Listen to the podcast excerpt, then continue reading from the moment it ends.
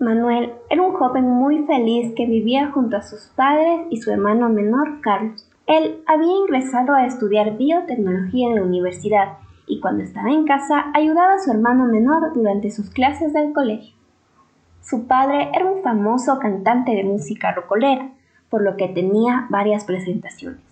Aunque Manuel se sintiera muy feliz por el éxito de su padre, no se sentía muy bien cada vez que su padre se presentaba en algunos bares o cantinas, ya que veía a muchos de los hombres salir de sus lugares muy mareados por haber bebido tanto.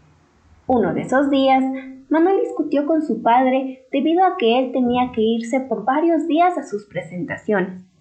Esto no le gustaba debido a que Manuel era quien tenía que hacerse cargo de todas las labores de la casa lo que causaba que no pudiera estudiar para sus clases en universidad y que sus notas bajaran. Pero no le preocupaba mucho, ya que sabía que cuando su padre regresara, él podría tener más tiempo para recuperarse y que sus notas volvieran a ser las de antes.